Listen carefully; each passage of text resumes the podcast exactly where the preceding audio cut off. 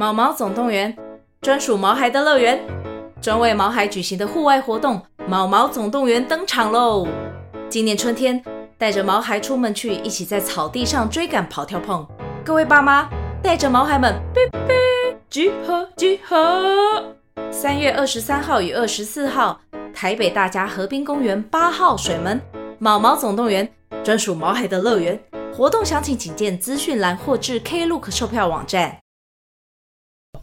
所以我们就要很重视孩子的这个怪怪的，嗯，对，只要他觉得怪怪的。嗯，那他就可以再多跟他讨论一下，他为什么觉得怪怪的？那个可能就是他的身体界限，因为身体界限每个人不可能，你从小就会知道说啊，我不喜欢被碰肩膀，我不喜欢被碰腰，我不喜欢被碰锁骨。嗯，这个一定都是在我们家庭互动过程中，可能跟我的爸妈啊，跟我的兄弟姐妹啊，就是互动起来才会知道说啊，原来我很怕痒，我不行人家摸我的腰。嗯，对，他会因为那个情境，然后跟这个世界互动的过程里面，才会慢慢建立起来的。未来的外星孩子的地球母亲。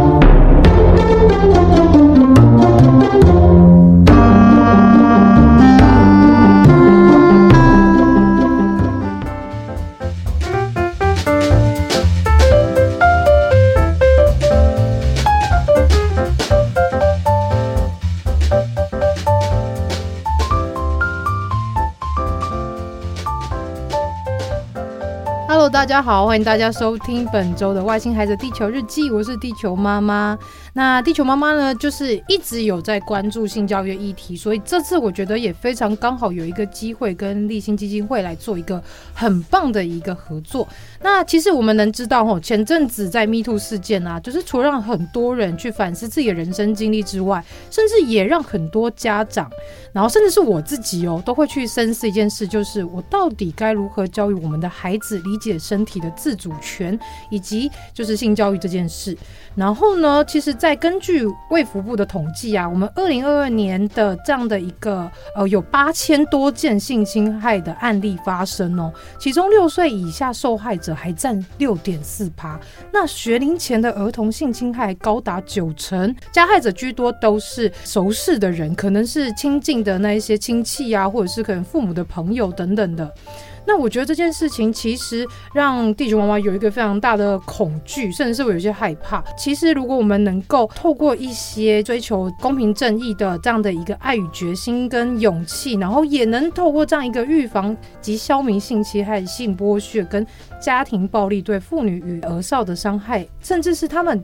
就是致力于就是对社会的改造，创造对妇女及儿少的友善环境的这样的一个基金会的立新基金会的同仁来跟大家聊聊有关以下的这些我们所关注的，然后所想了解这些议题。那我们来欢迎我们立新基金会的伙伴啊、大家好，立新基金会的督导，我是玉轩。很开心可以跟大家见面，嗯、透过声音见面这样子。虽然说我们前头已经就是 聊了很多，对，聊了很多，就是还没有喝酒状况，已经已经忙了。这空气可能有一点酒精。是是是。那我觉得，其实，在立信基金会一直以来都是有在做很多有关于像是性方面，尤尤其是在儿少跟妇女方面做了很多的努力，真的是想要为了整个社会来去做一个很大的进步跟改善。那我想问一下，就是在励馨基金会上面呢、啊，主要的服务服务项目有哪一些？嗯，就是为了要让可能不太清楚立新基金会的。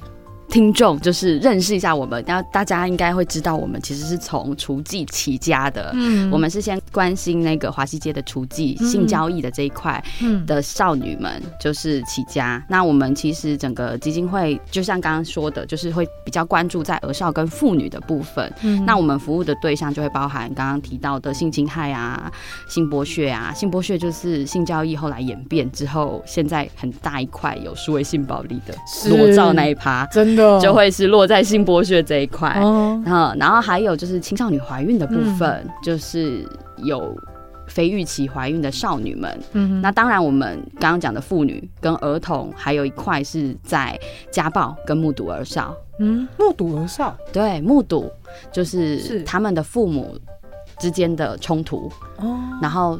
他们父母之间的冲突，然后可能衍生的家暴，他们本身没有受暴，可是亲眼看见，嗯，然后听见他的父母吵架，嗯，然后让他们其实会很容易陷入很高的那个情绪里面。这是不是蛮常见的？对，会蛮常见的。那是我们当然会很期待，可以让这些孩子可以不就是受这个影响会稍微少一点。那像这这样的一个目睹的这样状态之下，会是后面有一些像是心理治疗或是心理智商的一些介入吗？呃，我们通常就会去。就情绪这一块去处理，因为其实如果有亲眼目睹的话，他在那个情绪消化上面会很剧烈，嗯，然后他没有办法消化的时候，他就会用情绪表达的方式出来。那我们当然就会陪他一起去整理这些情绪的部分。所以，我们立心也有针对这个族群有设计一些绘本啊，然后去跟他们做一些情绪上面的整理，嗯，然后让他们可以在他们的。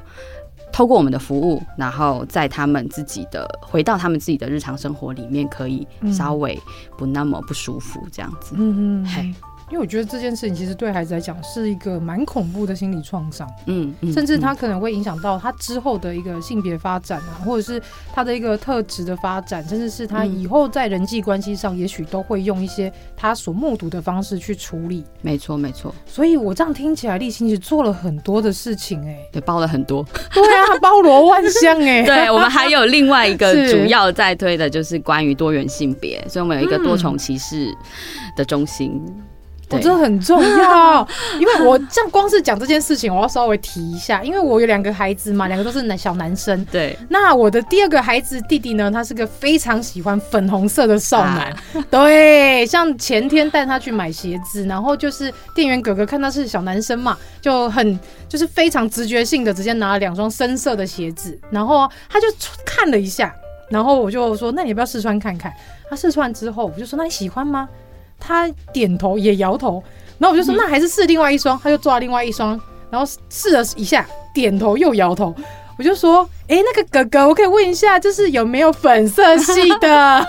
然后那哥哥先迟疑了一下，因为他知道就是我的孩子是男生，嗯，然后他就说。呃，有啊，就在那一区，然后我就看到有一双闪闪发亮粉红色，我就赶快拿过来，就说你是不是想穿这个？然后他就说、嗯、对，这个颜色好漂亮，我最喜欢粉红色了。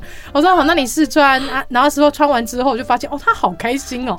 然后我说好，那你如果喜欢这双的话，我们就买这双好不好？他就说好。然后他就开开心心的穿着粉红色鞋子，连标都还没剪的状况下穿回家了，真的很喜欢呢、欸，真的很喜欢。是，但是就是在传统的一些家长观念里面，嗯、例如说我自己的爸妈，就是阿公阿妈都会说，嗯、男生喜欢什么粉红色，人家笑你要娘腔啊，或者说你这样子就是人家会说你你是男生怎么可以穿女生的颜色？嗯、但是我一直在跟就是孩子灌输的观念，甚至是长辈灌输的观念是。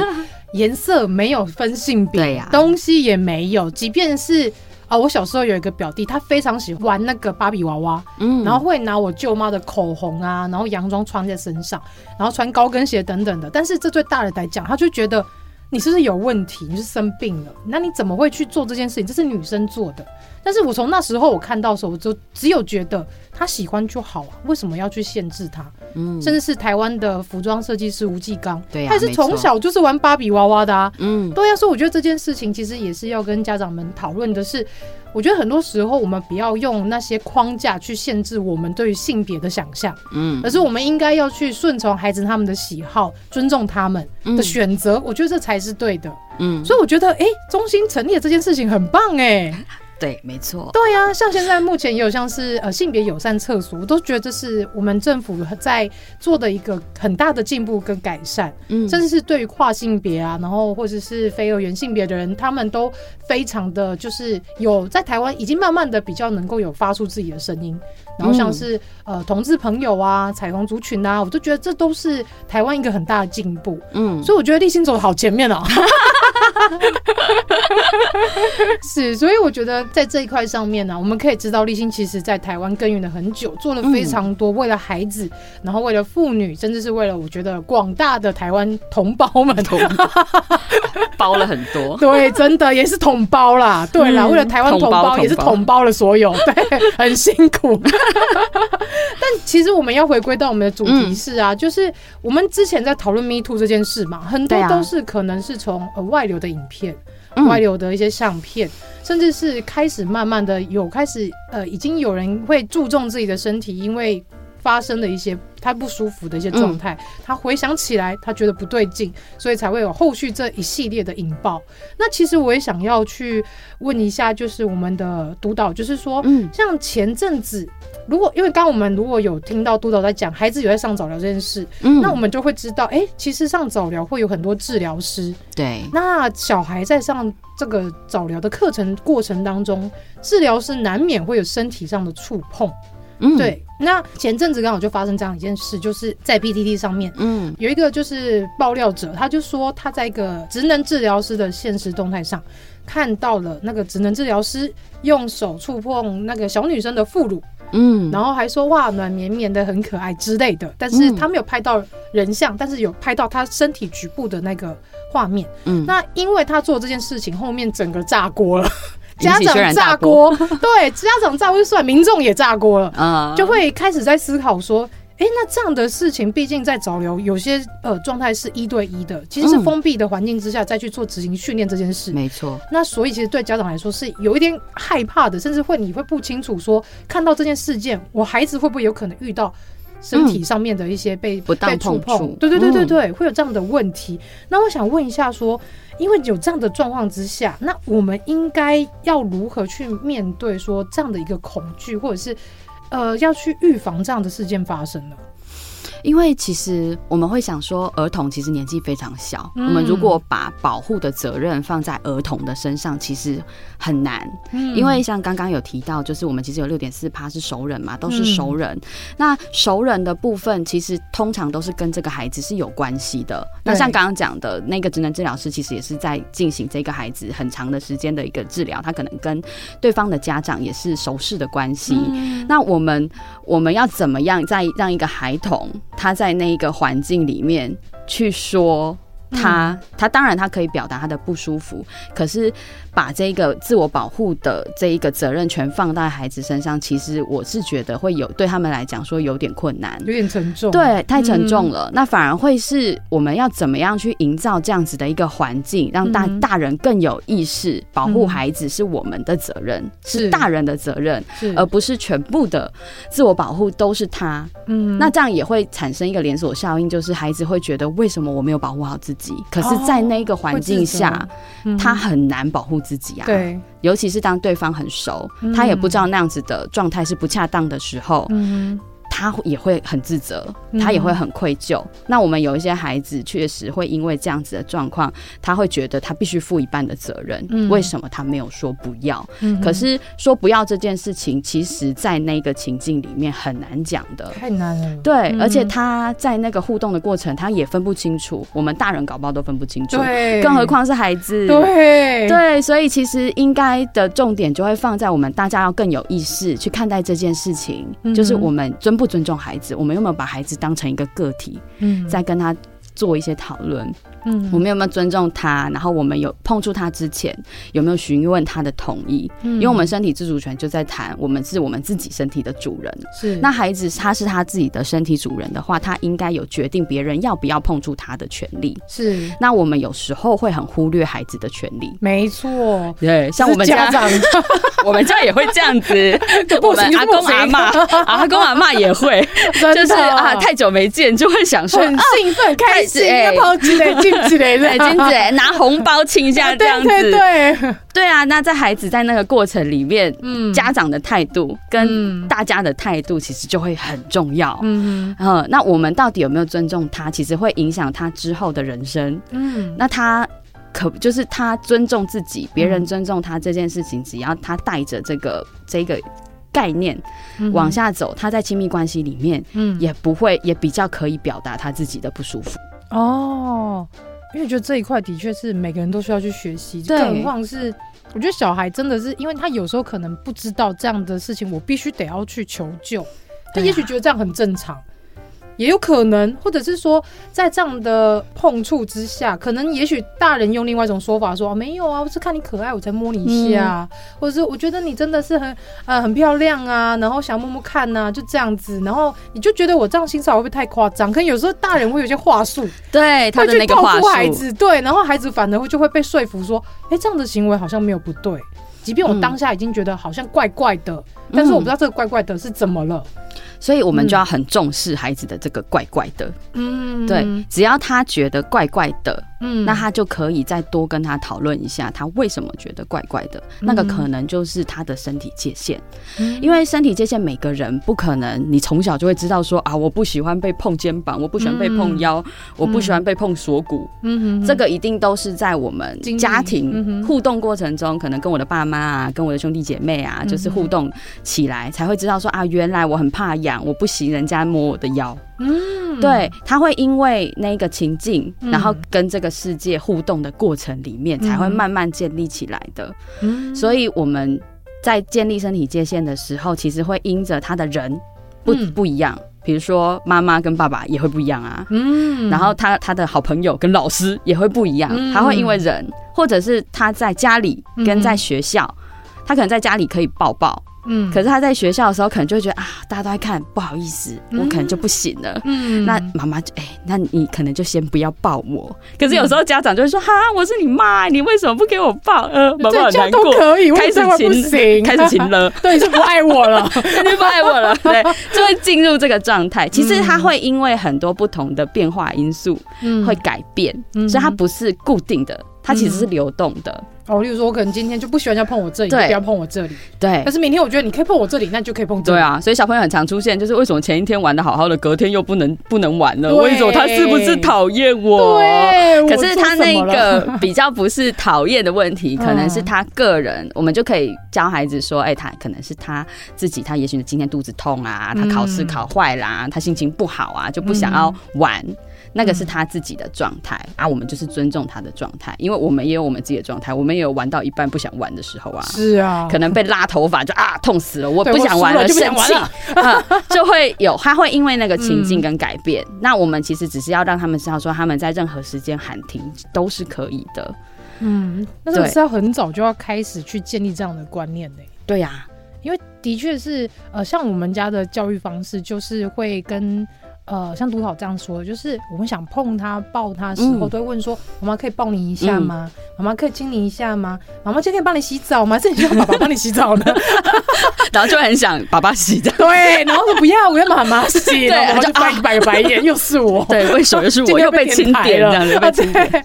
对，但是在洗澡过程当中，其实我发现很有趣的是，当我们在洗到就是他的性器官部位的时候，他会很明显告诉我说：“你不要洗这边，我自己洗。”嗯，然后我就说好，那你自己洗干净，然后或者是说，那你自己搓一搓，怎么洗就教他嘛，对。嗯、然后就我就想说，哎、欸，那就尊重你嘛。如果就是你觉得这个地方对你来讲很敏感，那我即便是你的妈妈，我也尊重你的意愿。嗯对，那即便你洗不干净，那是你自己问题，不是啊？个人造业，个人担。对对对，那其实也他也很可爱，就是弟弟他他会有这个行为，嗯、但是他又很喜欢去碰触哥哥，因为他们是一起洗澡，啊、就想碰哥哥的性器官。啊，哥哥就说你不要碰我，然后我就跟他讲说，你刚刚不要妈妈碰你，觉得妈妈碰你不行，那你就不能碰哥哥。嗯、你没有问哥哥说可不可以碰嘛？嘿对，我就觉得哎、欸，这现场是个很好的机会教育，真的真的。没错，对，所以其实，在洗澡的时候，就是一个非常好的性教育的环境，对，真的，这也是分享给每个家长，并不是说，哎，我今天要拿出绘本，然后才跟孩子们说，说哦，我们身体怎么样，不可以怎么样。其实很多时候，你的临场跟你现场发生的事情，嗯、它是很好被呃去跟孩子做沟通，然后甚至是我们也可以灌输一个概念是。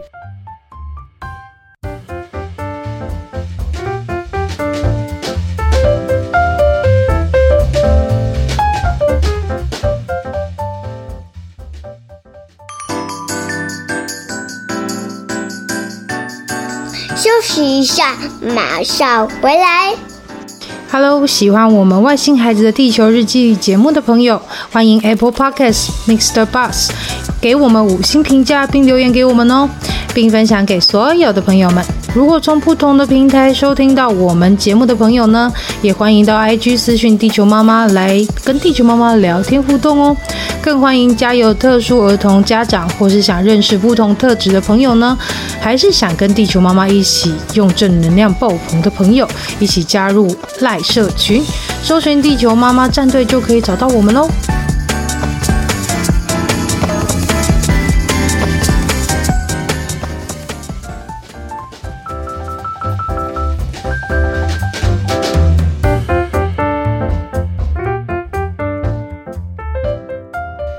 管是今天别人要对你做任何的事情，他都必须得要尊重你的意愿，即便是爸爸妈妈，或者是你在熟识、在有信任的人，都是对对。因为我小时候也曾经遇过类似的事情，就是呃被亲戚觉得哦你很可爱啊，然后就摸你的背啊，但是我当下是觉得不舒服，嗯、不舒服的。对，但是我跟爸妈讲，他只会跟你讲说啊，那个人家阿伯只是听你蹦姐，你你也不安呐，你熊熊贼之类。对对，但是这件事情我记到现在，那对我来讲是一件。我就是超创伤哎，嗯，对，所以反而是因为有这样自己自身的经历之后，会想说，我的孩子，我希望他从小就可以知道，你不舒服的时候，你可以跟我讲，嗯，我也不会有任何的评论，我只想听听看你发生什么事，嗯、我可以怎么帮助你。对，对，我觉得这很重要，就是除了倾听孩子他们每天可能遭遇到什么事啊，然后可能可能他们在生活上遇到什么困难，建立一个比较通透的一个沟通管道。嗯，我觉得让孩子愿意把事情说出来这件事，就是很重要的事。对，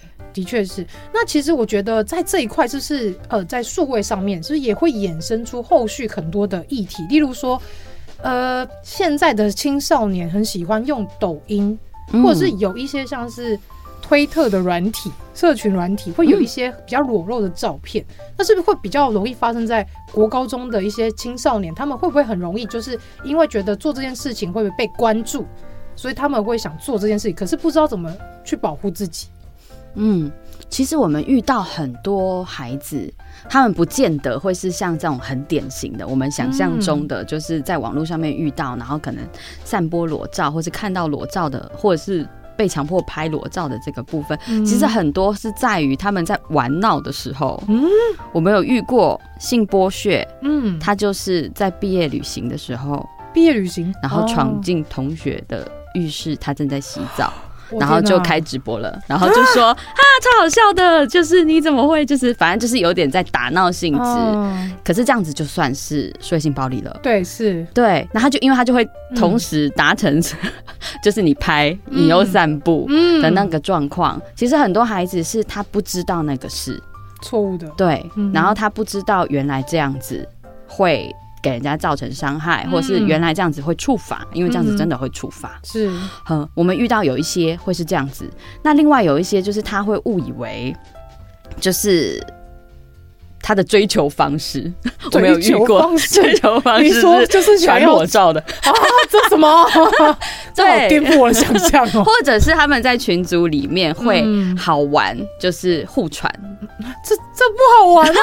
这不对他们来，因为有一个部分是他的群体，可能如果真的都在做这件事情的时候，他会觉得这是流行，他会觉得哎，这是流行跟风。那有一些虽然他可能不见得这么喜欢，嗯，可是他有可能不做这件事情。他在人际互动上面可能会被排挤，所以他在那个情境其实很复杂。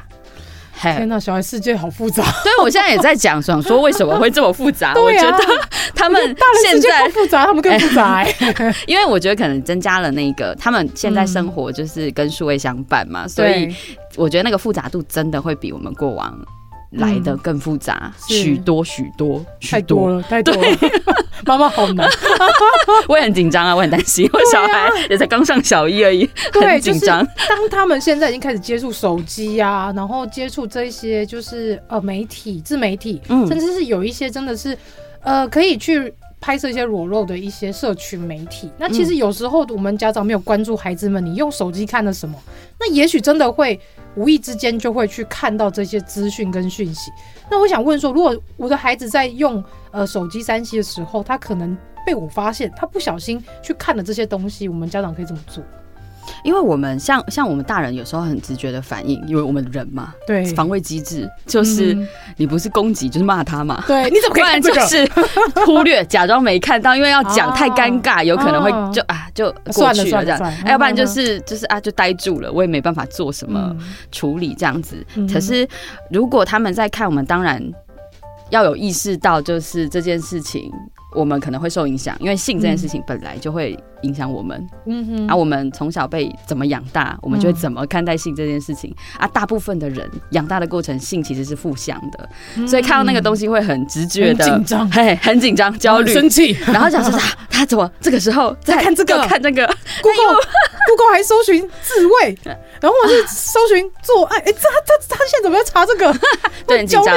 但是自慰其实三三岁。左右就会了，因为他其实，在自我探索、他认识身体的过程，一定会一定会碰到这个状况嘛。是，那只是就是在那个过程里面，我们到底要怎么去跟孩子谈这件事情？就是我我的立我的出发点跟立场到底是什么？嗯，嘿，那当然，我觉得家长要去。要去谈这件事情，要先跨越自己的那道高山，对那个障碍，他还是对进阶巨人那个高墙吧，差不多，差不多。是。对，所以我就会很建议家长能够稍微去探索一下自己啦，嗯，就是我到底可不可以接受这个议题，我可以讲到什么程度，我可以练习到什么程度，那我希望我孩子。他可以带着什么东西长大？嗯，对。那当然，我觉得其实身体界限、身体自主权跟身体的感觉这件事情，他只要小时候被建立起来的话，嗯，他其实之后在面对，不管他在数位上面遇到任何事，他一定我们。我们的孩子真的是挡不住，你不可能永远叫他不上网啊，不可能，对，不可能。当然，当然，一开始你可能想说啊，天哪，他不要发出事的话，我就是禁止他不上网就好了。对，可是他永远都会有机会碰触到这一些风险的情境里面，他永远会进去。所以应该做的就是让他们有这样子的概念，他们有这样的环境可以说，然后可以表达自己，然后表达自己，他可能不会被。嗯，否定，嗯，因为我们其实很容易否定孩子，会，对，因为当他对当他在表达自己的感受的时候，我们有时候很容易会否定孩子，那个也跟我们直觉的那个是有关的，是吧？啊，你想太多或什么，就会很容易进去那个状态，是，可是。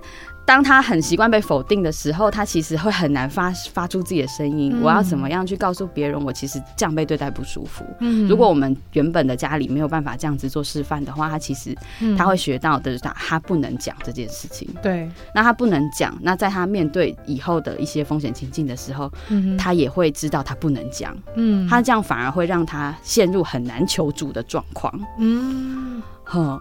所以他其实会有连带带出来的一个，就是我、嗯、我希望我孩子求助的话，嗯、我其实真的要从小就要跟他去讨论身体自主权，然后他身体的感觉，他的界限怎么样，然后他他可以在我面前安心的讲，嗯，这件事情，只要这个东西建立起来，他之后，嗯，你也不用担心。他遇到什么事情就会讲了哦，他会自己问妈妈什么是自慰？对对，妈妈那你要做的准备就是，当他问我的时候，我要怎么回答？我要怎么办？对，我要怎么回答啊？但是这些是可以做功课的，啊，因为我们是大人嘛，我们可以透过学习，然后去告诉他，跟他比较正向的讨论，总比放他自己在那边查 A 片说好。对，或是跟青少年呢，可能他国中或是对啊国小高年级生，他们也会开始。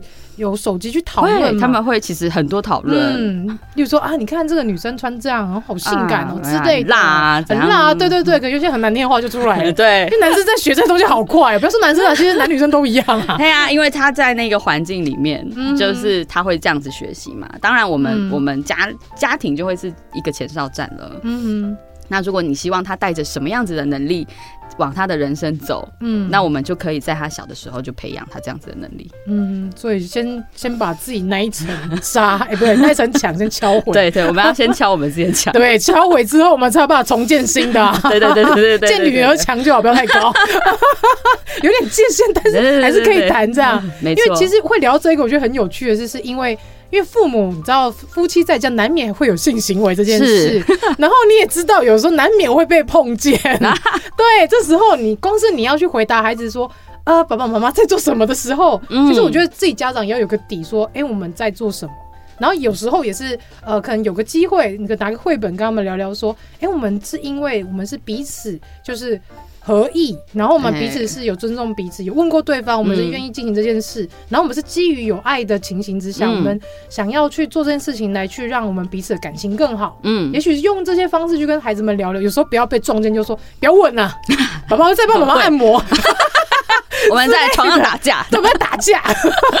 不要用这种方式带过，因为小孩他是会觉得就是这样。对对嘞。那因为像我们家，他我他们是他们两个，因为我我有两个孩子，他们是睡自己睡一间，然后我我跟我先生是自己睡一间，嗯，所以我们就会养成，就是他如果要进来我们房间之前要敲门，就是在那个界限的部分是对。那他其实是可以，不管是我们自己身体之之间的讨论，还有那个房间空间的配置，其实也是一种界限。很重要，对，那就会很重要。嗯、那我当然希望他尊重我，我要尊重他。那当然他也要尊重我啊。对啊，所以就会透过这样的方式，比如说你进我的门，你就要敲门，嗯，然后你不可以妈妈在上厕所的时候随便开进来。可是小孩都很喜欢在妈妈那当面，会想在旁边，很烦嘞。所以我就会一会反复跟他说，哦、或者是比如说像我们送送小孩上课的时候，他有时候也会侵犯到我们的身体界限啊，因为他可能不知道，他就是啊手一上来就啊就。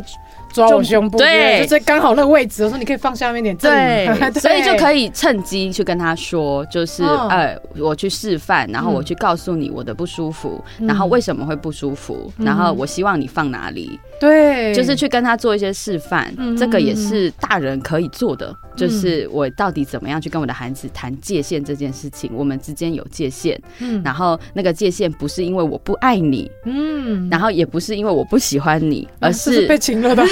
的人会讲的话，对啊，因为很多孩子说，啊，妈妈这样拒绝我，会不会是不喜欢我？他不爱我，因为有些有时候孩子确实会有一些很很多不安全感，他当然会很害怕。对啊，爸妈会不会不爱我这件事情？不对，这是因是不是这样？我就不乖了，这样。对，但不是这个原因，就会跟他讲说，我还是爱你啊，但是我希望你尊重我。嗯，对，我尊重你的身体，你也要尊重我的身体，这样子。嗯。我觉得刚才议题很好，因为尤其是在一个空间的隐秘性这件事情，因为其实小男生就像刚刚督导说的，他们会去探索自己的性器官嘛，没错，对，然后所以会有一些自慰的行为，这其实很正常。嗯，但是有时候他们会忘记，就是例如说坐在沙发上，莫名就自己在那边探索，这时候我就跟他讲说，你可以在一个没有人的环境，比如说在房间，或者是可能在浴室，你我觉得你这样子做，我看了觉得不是很舒服。对，我觉得这也是一个很直接的一个生活上的机会教育。没错，没错。所以我觉得家长有时候真的不要照本宣科，而是你看到了，你就可以直接去跟孩子们好好聊聊，说：“哎、嗯欸，你这样做我觉得不舒服。”哎，所以也是在他们以后，可能我们做了一些让他们觉得不舒服的事，他们也才会直接告诉你：“妈妈，你这样做我觉得不舒服。”对对，或者你不要这样碰我，我觉得不喜欢。嗯，我觉得这样反而是一个可以让孩子知道说，我是可以很自由自在的说出我自己心里面感受这件事。对，嗯，那其实我们接下来要聊聊的是，就是毕竟孩子很容容易会遇到熟人去不当接触这件事嘛，对，对不对？那其实呃，无论是刚刚我们督导说，可能我们会有亲友啊，或者是甚至在学校老师，然后刚刚说的职能治疗师，嗯、那其实我们刚刚在讨论的过程当中会知道说，哎，其实我们在家里去做这样的预防性的一个。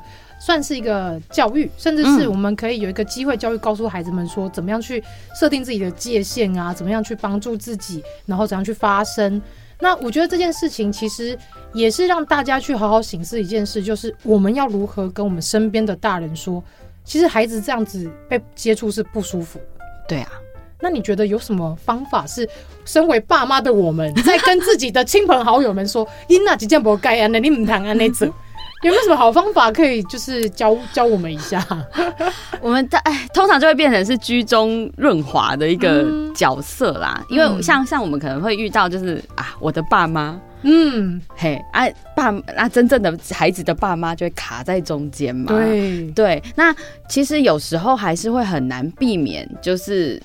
他们还是会遇到这样子的对待，嗯，那主要是要去告诉他们的是，他还是可以说，嗯、那他他说他的不舒服，我会站在他这边，嗯，我们跟他站在一起这件事情会非常重要，嗯，就是我们去外面还是有可能会遇到他没有意识到这件事情的大人，嗯，那他可能会在这个过程里面让你不舒服，你表达出来你的不舒服，他没有接，那是他的问题，不是你的问题，嗯，因为很多孩子会觉得，哎、欸。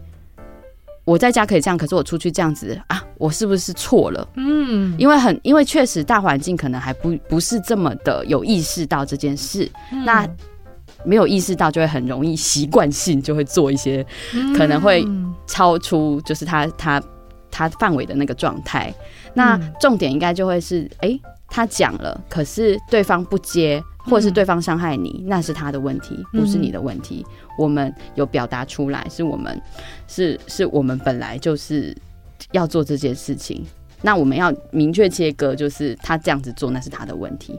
因为很多孩子会觉得他被这样子对待，然后他。是不是他做错？没有自我，所以这也是为什么我们很强调不要把自我保护告诉他说你要自我保护，因为他就是在那个过程里面他没有办法呀。嗯，所以他会他会觉得是我错啊，我没有保护我自己，我错了。嗯，可是，在那个情境里面，应该是他他侵犯你的界限，应该是加害人的问题，不是孩子的问题啊。嗯，那我们只要很清楚的告诉他说你。你你有你自己的身体感觉，你也表达出你的不舒服，但是还是有可能会遇到对方不管不不不能够理解你的状态，然后还是强硬，可能要对你做一些可能超就是你觉得不舒服的事情的时候，嗯、然后你在那个当下，就算你没有你没有拒绝，或是你你没有办法反应，那个都不是你的问题，因为是做的人，嗯、他的做的人的行为的问题，是他的错，嗯。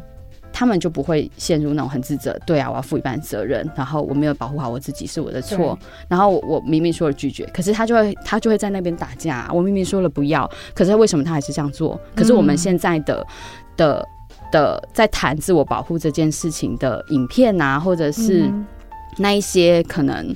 我们常常会看的那些儿童教育的那些素材里面，他还是会说：“对，我要说不。”对，可是说不之后，并不代表对方会停下来。对，的确是。对，那他他的不，你告诉他只要讲不。可是他讲不了，当对方没停下来的时候，嗯，其实他还是会是一个很受伤的一个状态。可是我们的那一些教学影片都会停在，就是他说不就会停下来。对对，是啊，后面后续才是重点啊。对，所以就会告诉他们，不是你的错，你说不了，你很棒。可是当对方还是持续不尊重你的意愿的话，那就是他的错，跟你没有关系。哦，好，所以我觉得这一个就是在孩子的。算是心理素质上的建立也是蛮重要的，对，因为毕竟我觉得像刚刚督导说，就是有时候孩子会陷入那种无限的回圈里面、嗯、啊，一定是我刚刚没有保护好我自己，说我很自责，我很内疚，然后我这样很对不起我自己啊，什么之类的，他可能会一直陷入在那个情境当中，那。我觉得家长在这个时候扮演的角色，的确是我们可以去倾听孩子发生什么事情，然后我们可以同理他，可以知道他当下的那个处境、那个害怕。那我们可能也会，就是像刚刚说，我们也要试着去跟他解释说，有时候真的，当大人这样做，你已经也很明确表达你不喜欢的时候，他们还强硬这样做，是他们的不对，是不是你的问题？是对，也不是你今天穿着怎么样问题，也不是你今天长相的问题。不是，这这些都不是，所以。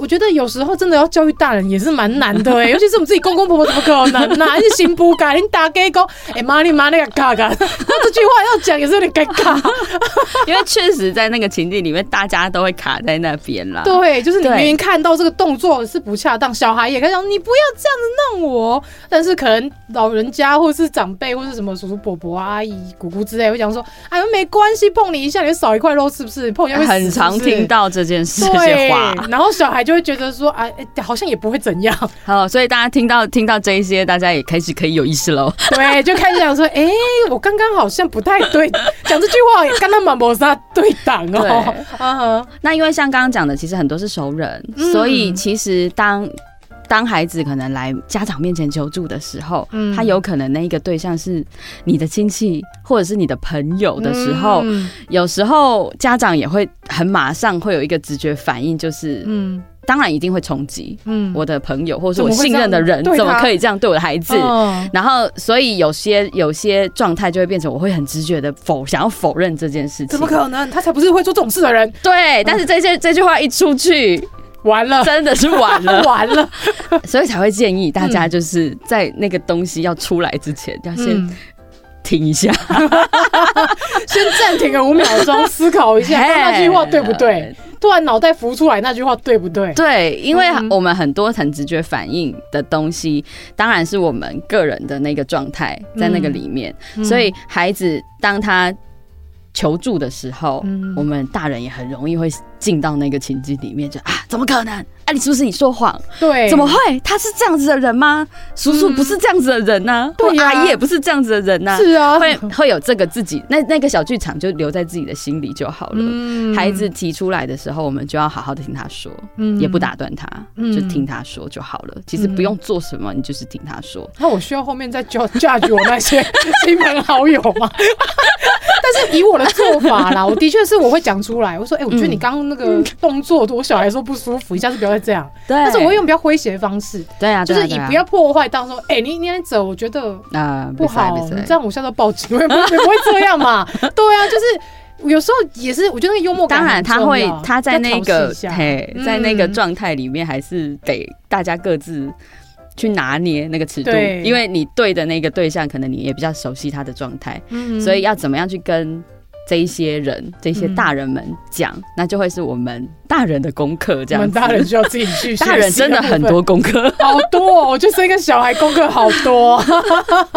像我刚刚说，有些公公婆婆或是阿公阿妈太兴奋去碰干嘛的，哎、欸，有时候他会讲说。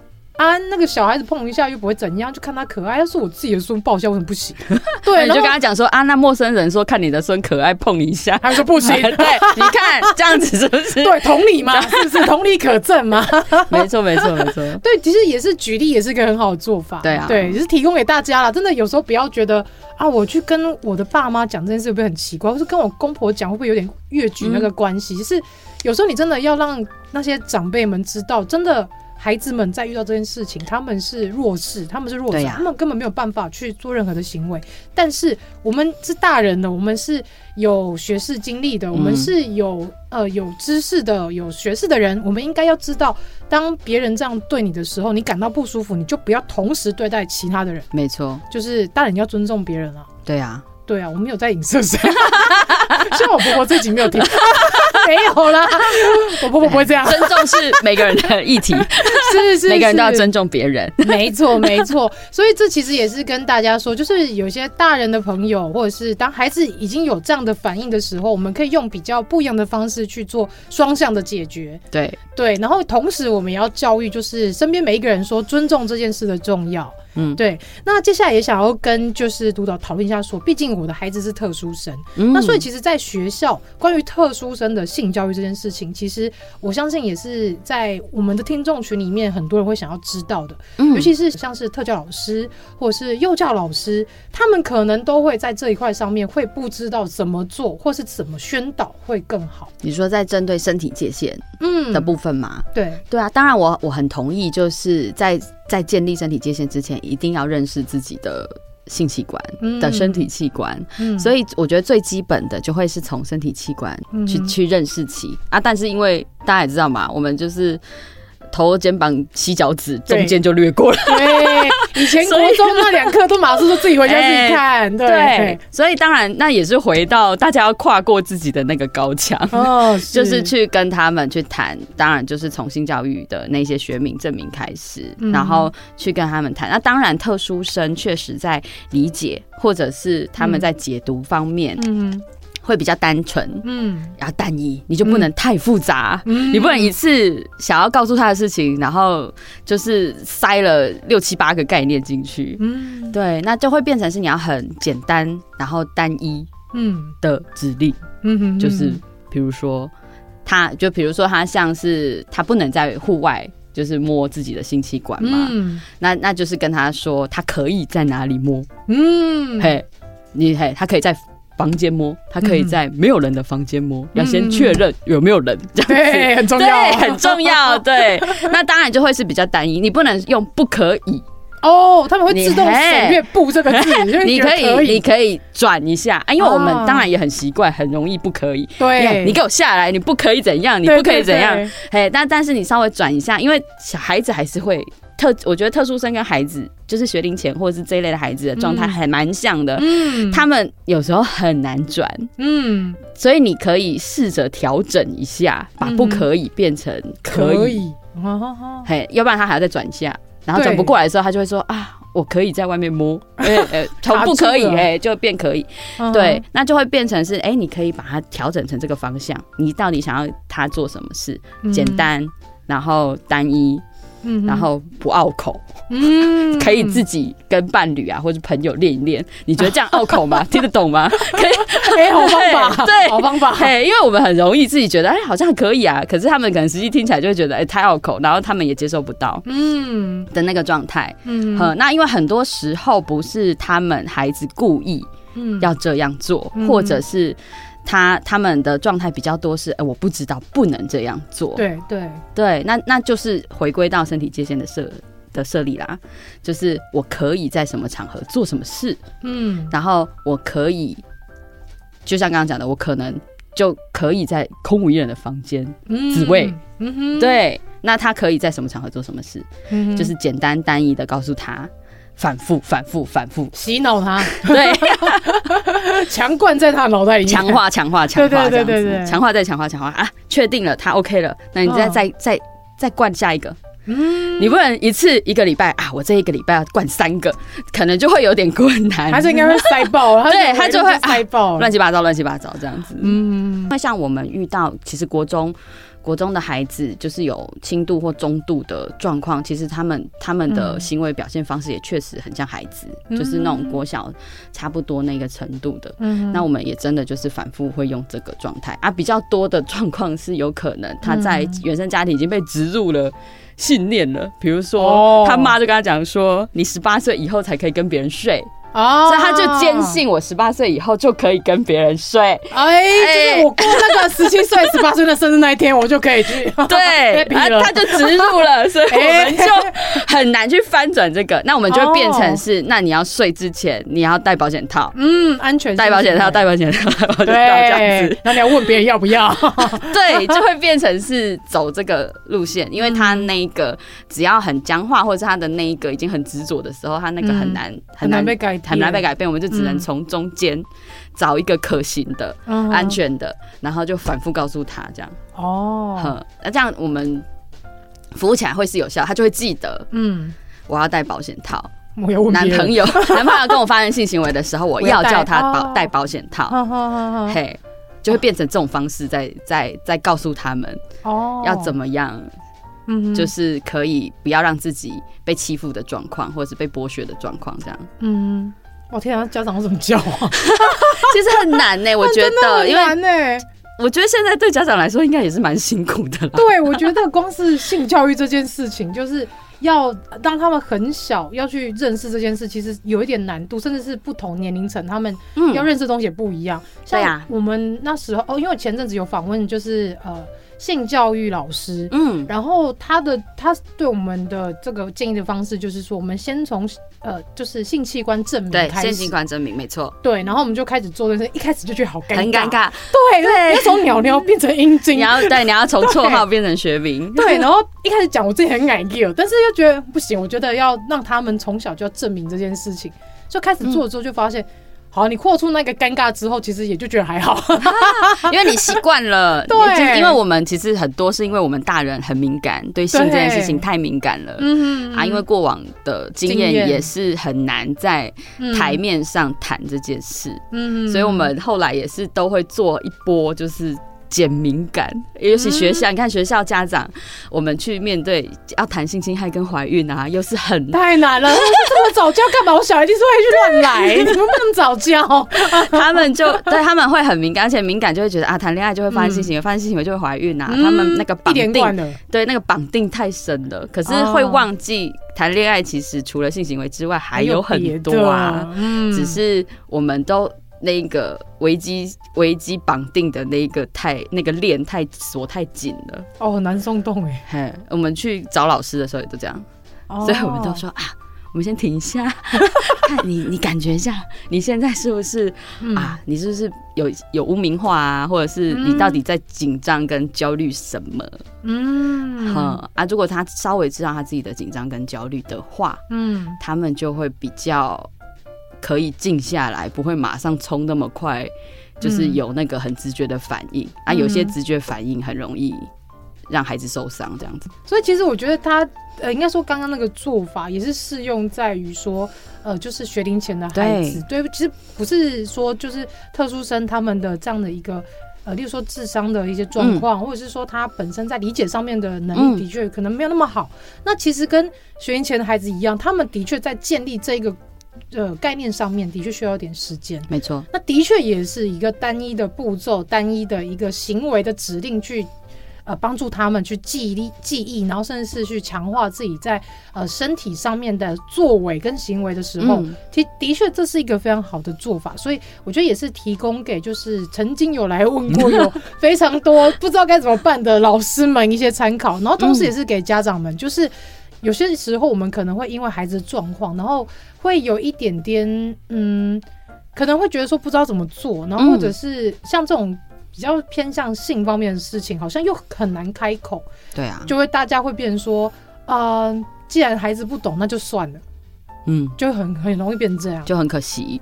对，然后可能后续就会变成更多危险事发生，很可怕。因为毕竟他们还是会长大，他们力气会越来越大。那如果你没有在他小时候去告诉他这一些可行不可行的事情之后，那他之后也许在学校。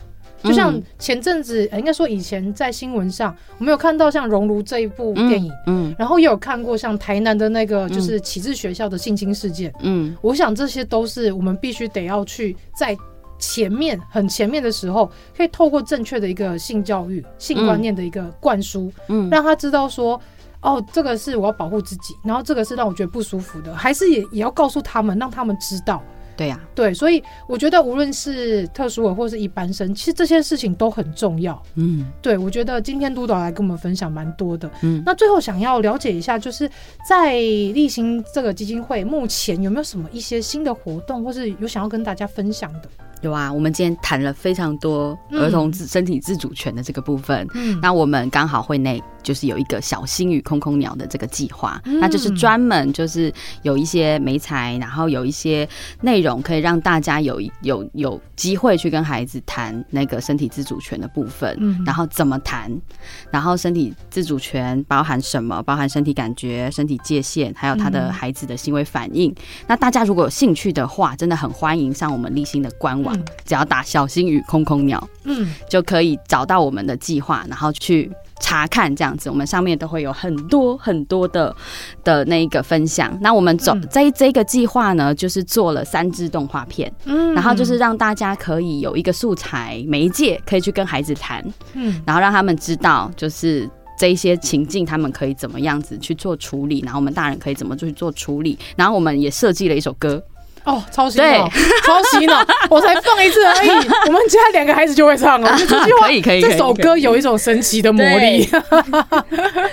对，我们的主题曲叫做 Yes，听我说。哦，Yes，听我说。yes, 对啦，对，因为要表达嘛，然后当然你们要听我说。嗯，对，那一首歌真的是非常的可爱。我觉得可爱就算了，还很脍炙人口，就是这小孩在听两次就瞬间记忆，然后可以。反复传唱，所以我觉得在做这这首歌曲的人也很厉害。对啊，因为要能洗脑孩子，然后一直疯狂的唱，变成洗脑爸妈都觉得很烦，这件事是不容易，非常不容易，非常不容易。对，所以那一首歌它其实有带到，就是其实每一个情境都不太一样啦。嗯，他可能今天他摸肚子的时候他不喜欢，嗯，但是有可能他哪一天摸肚子的时候就很开心。嗯，所以他就是像刚刚讲的，他就是一个流动的，他他可以随时改变。然后你在那个过程里面，只要觉得不舒服，你就可以喊停。嗯，这个是我的权利。嗯，对。好，那其实我们刚刚。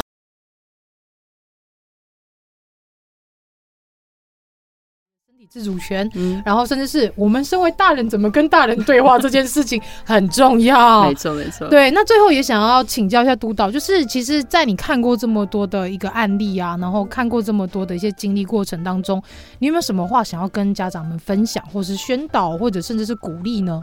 因为像像刚刚其实讲的还蛮多蛮清楚的，就是家长这一边，其实我知道家长们要现在的家长真的很辛苦，他要学很多。嗯、我觉得老师们也是，大家都要学很多。嗯、可是呃，只要大家稍微有意识一点，嗯，我只要想到就是我们如果每一个人都可以稍微有意识一点，然后能够尊重孩子，然后让孩子可以说出来，嗯的话。嗯我想到之后我接接的案子会越来越少这件事情，我当然会非常希望，就是我宁可不要再见到这些受害的孩子。嗯，嗯，只要大家再多一点点意识，然后多一点点觉察，嗯，哼，其实是可以帮助这些孩子，然后可以降低我们就是在在。我们社工当然是很不希望，就是可以再再碰到这些孩子，然后来我们的面前已经发生了。嗯、我们希望可以从前面让他们有这样子的能力之后，他们也比较不会进到这样子的情境里面，然后被受伤害了之后，才有机会再去谈身体自主权这件事情。嗯，对。就是家长需要好好的照顾自己啦，因为你只要好好照顾自己，然后你你能够知道自己的状态，你也比较能够陪伴你的孩子。嗯、那如果有需要，当然也很欢迎，就是到立新基金会这边来做咨询。如果有这样子的议题想要多讨论的话，嗯、也欢迎上我们的官网，或者是直接跟我们做联系。嗯，所以如果说立新有相关的一些活动。嗯，或者是讲座，或者是有一些可能比较有趣的行销活动等等的，都是上到例行的官网去看嘛？还是说有些社群的管道可以提供给我们？对，我们十月会办两场跟小新公公鸟有关的教师场的研习，教师可以去上这个讲座，然后有一个研习工作坊，这样是吗？对，没错。哦，明年有没有陆续家长场？对，明年我们就会开始做家长场的，嗯，的安排。怎么那么晚？怎么那么晚？怎么是明年？回去回去说一下。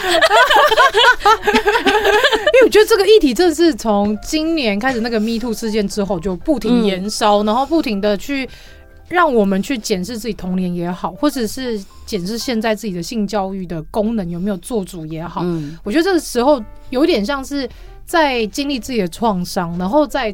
重复的再去给自己去回想到那些其实不是很舒服的经验，嗯，然后再来是你又要回来去告诉你孩子说，其实很多时候你应该要知道怎么求救。我觉得其实对家长来说是一个蛮身心疲劳的一件事，没错，对，因为你要去做很多的功课，做了很多的自我揭露、自我的一个觉醒，嗯，你才有办法去告诉你孩子说怎么做是对的，你才有办法更肯定的去告诉你孩子说这样子做是在。照顾自己，然后同时你也要变成一个，嗯、应该说是对孩子来说是一个镜子啊。父母我们怎么样去做一个身教言教？你有这样的一个 model 之后，孩子他们在看呢，他也会学习你怎么样去照顾自己。所以其实无论是特殊生的家长，或是一般生的家长。嗯我们都要学习如何去觉察自己，然后要去照顾自己，因为你有办法把自己照顾好，才有办法继续照顾你的孩子。嗯，尤其在面对特殊的这个议题上面，其实我们家长都知道，这是一个漫漫长路。没错，他是必须得要经历二十年、三十年，甚至是更久的时间。嗯，有些像罕病的孩子，嗯，他们可能终身是卧床的，要一直吃药的。嗯，然后可能身呃他的身体不是那么的行动方便。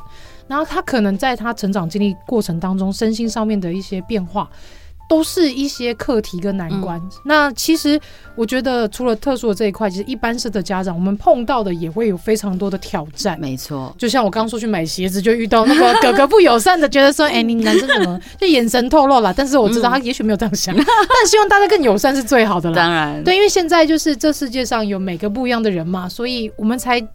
必须得要学习尊重这件事情，嗯，然后我们也要去认知到说，我们坐在嗯坐在彼此的这个空间里面，每个人都是不一样的。然后我们也可以去尊重，去呃好好的跟对方说话沟通，聊聊聊自己的状态，或是聊聊对方的状态。嗯，我们可以去接受对方他的论点跟我们不一样，可是我们也要去理解说，对方有说出来的权利，没错，有这个自由，对，嗯。所以最后呢，其实，在听到就是督导在讲了很多有关于像是性教育这一块啊，或者是说像是身体自主权啊，甚至是呃大人如何去做学习这件事情，其实我相信在听完这一集会有很多的一个收获跟知识。那其实回归到最后的这一趴，就是家长要如何好好照顾自己，你有动力才有办法继续为你的孩子、为你自己、为你的家庭、为你的人生有更大的。呃一个更好的未来去继续走下去。我觉得这很重要。那今天呢，谢谢立新基金会的督导来上节目来去跟大家聊这么多，谢谢你，谢谢。做这种小事是，对啊，最后真的是要家长真的要允许自己求助，嗯，因为有些家长真的害怕，会很害怕讲出来，但是其实只要愿意，要允真的要允许自己，嗯，有这样子说出来的机会，就是一定会有有有单位，比如说例行，就是会去接住，大家。接住每一个人。没错，嗯，捧着，对啊，因为毕竟有时候面子这件事情，或是尊严这件事情，嗯、你要去衡量说，如果你可以因为受到帮助，可以让你解决很多的困扰，那你有时候卸下这一点点自尊，是不是会对你的人生会更好？嗯，对，就是我觉得学习求救也是一个课题。对，没错，对，我们要要孩子求助，嗯、我们也要。要学习怎么求救，怎么求助？对，不然以后孩子遇到困难，他不知道怎么向人求救，那未来会发生更多危险，我们是不敢想。嗯，对，的确是。然后要学习放手，放手很重要，真的。对，因为孩子他毕竟还是会长大，我们也要跟着长大。大家都有各自的课题。是的，那今天非常感谢立信基金会的同仁们上节目跟大家聊这么多，那我们下周外星孩子地球日再见喽，大家拜拜，拜拜。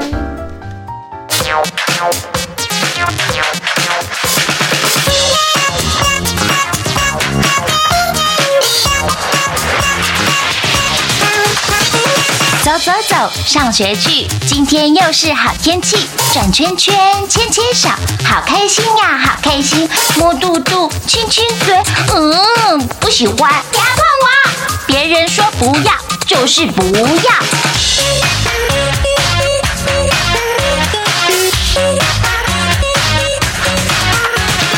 走走走，上学去。今天又是好天气，转圈圈，牵牵手，好开心呀，好开心。摸肚肚，亲亲嘴，嗯，不喜欢，不要碰我。别人说不要，就是不要。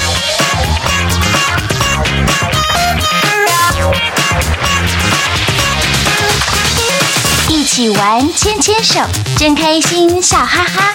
一起玩，摸肚肚，真开心，笑哈哈。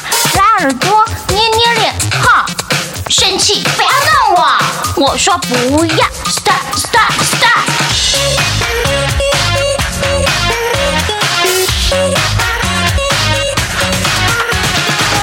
一起玩，牵牵手，真开心，笑哈哈。一起玩，摸肚肚，真开心，笑哈哈。拉耳朵，捏捏脸，哈。生气，不要弄我！我说不要 stop。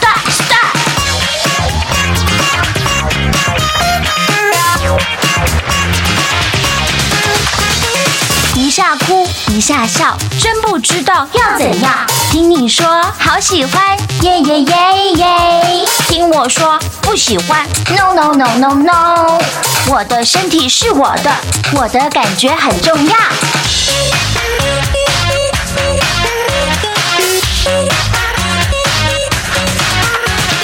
一下哭，一下笑，真不知道要怎样。